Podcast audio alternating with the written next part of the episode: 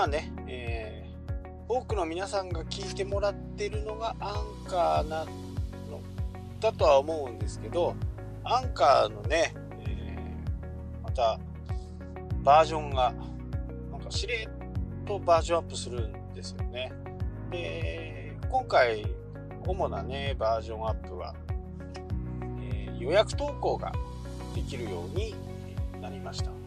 これはね、忘れる私にとっては非常にありがたい。まあ、どれだけ、えー、予約投稿ができるのかっていうのはね、まだちょっと試しては見てませんけど、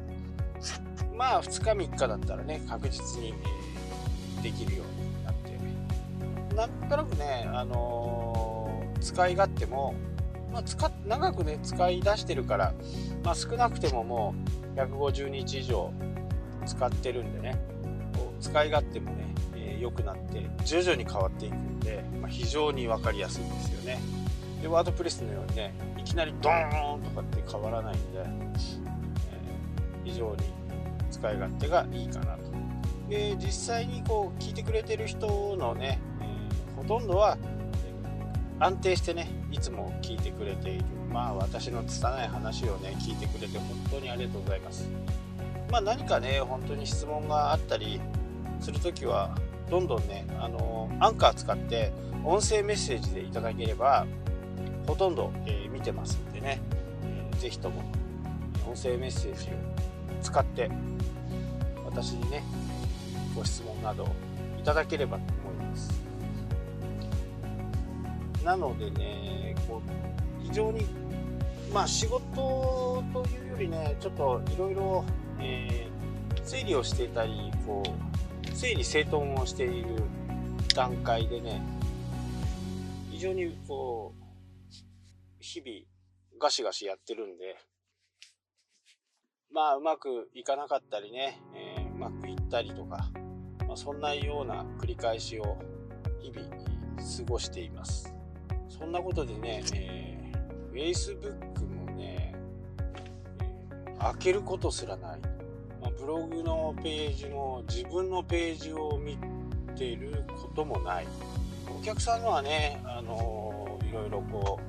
うまた変化がないかとかね、えー、いろいろ見てますけどね。まあそんな感じです。まああのハテナブログなんかねもう全く全然やってないっていう。まあねいけねえとは思うんだけど、まあ、やれないんですよね。5分10分でね、えー、進めるものでもないんで。5分10分の記事であればねちゃちゃっと書けるんですけどまあそれをするならね違うところの方がいいかなと思うんでね、えー、こうやって音声でアーカイブを残した方がよりいいのではないかなというふうにね私は個人的に思ってるんで、えー、そういうふうにしていますけどね、あのー、やっぱりこう更新しなきゃダメだよとかってている人はねあの実際にそういう自分の場面が多分想定できていないかなとは思うんですよね。やっぱりいい記事書こうと思うといろいろ下調べして何をしてっていう風なね形でねやっぱり1時間は必要と思うんですよね。で、えー、文章を考えて何を言いたいのかっていうのをこう言いたいっていう形でね、えー、直接ポンと書いちゃうともう5行ぐらいで終わっちゃうんでまあそれだとね最近の Google は非常に評価が悪い。じゃあどうするかっていうとやはりね長文になっていろいろな数字を入れたりデータを入れたり動画を入れたりすることでね、えー、本当の意味でのねマルチなウェブサイト今後もっとこれシフトしていくんでね。写真はもちろんのこと動画が入って数字が入って、スライドが入ってとかそういう風なページをねを月1本でも作っていく方がまあよりいいのかなとは思います。決してねあのー、更新頻度を見るような状況には今後絶対になっていかないんで Google はもうそのページページをね評価に値しないものはインデックスをしないといいうな形になってるんでどんなに少なくてもやっぱり1000文字以上1000文字以上はないとちょっと厳しいかなって個人的には思ってますしねあと、えー、読者を満足させるには動画が写真はもちろんのことね本当に動画があったり音声があったりね。そういうふうないろんなこうメディアをこう入れておくことがね非常に、えー、重要になってくると思います。それがないと、えー、やっぱり見てくれないっていう今はいろんなこう面白いね動画とかいろいろあるんで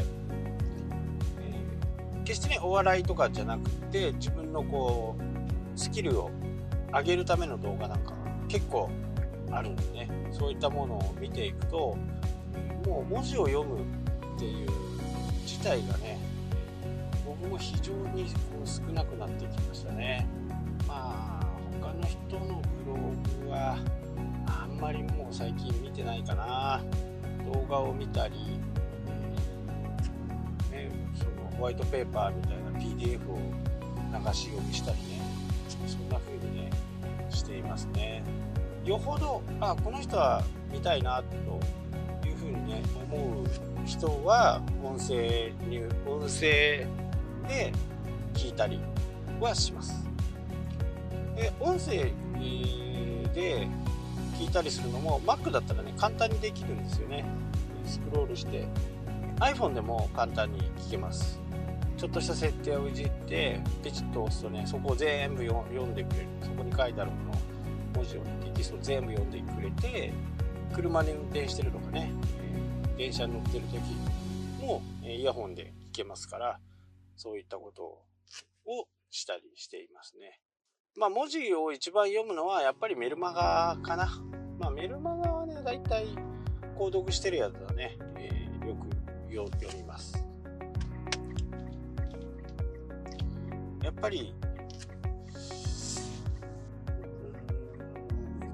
ちの問題は非常に大きいとは思うんだけど、まあ、この人のメルマガ読みたいとか思って登録してそれを読むみたいな。ウェブの場合は例えば今回ねワードプレスでちょっと僕の、えー、知識の中にはないような感じでワードプレスが止まってしまった場合そういった時にやっぱり検索をしていろいろ読むんですけど結構、まあ、誰がパクってるのかっていうところがね、まあ、そこまで調べる、えー、こともしませんでしたけどほとんどねパクリなんですよね。1から10ぐらいまで同じことが書いてあってちょっとね、えー、違う風に書いてあるんだけどほぼほぼ同じ。でやっぱり読者からするとそういうって同じじゃんって思っちゃうわけですよ。まあそうなると一番上に来ている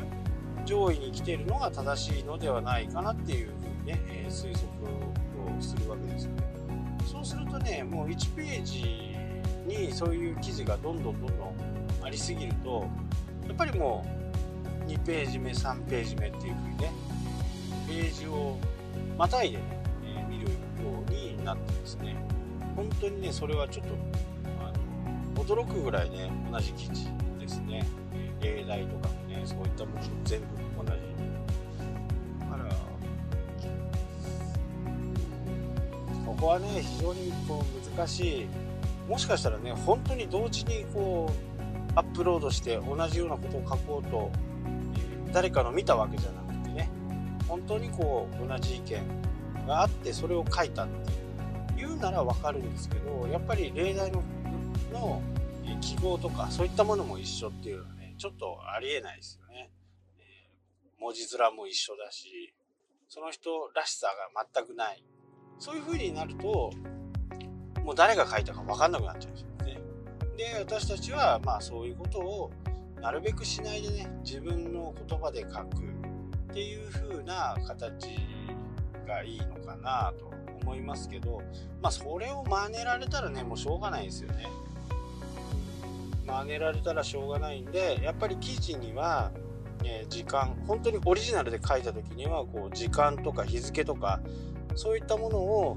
えー、ブログ上で表記しておくのはねやっぱり必要かもしれないですね。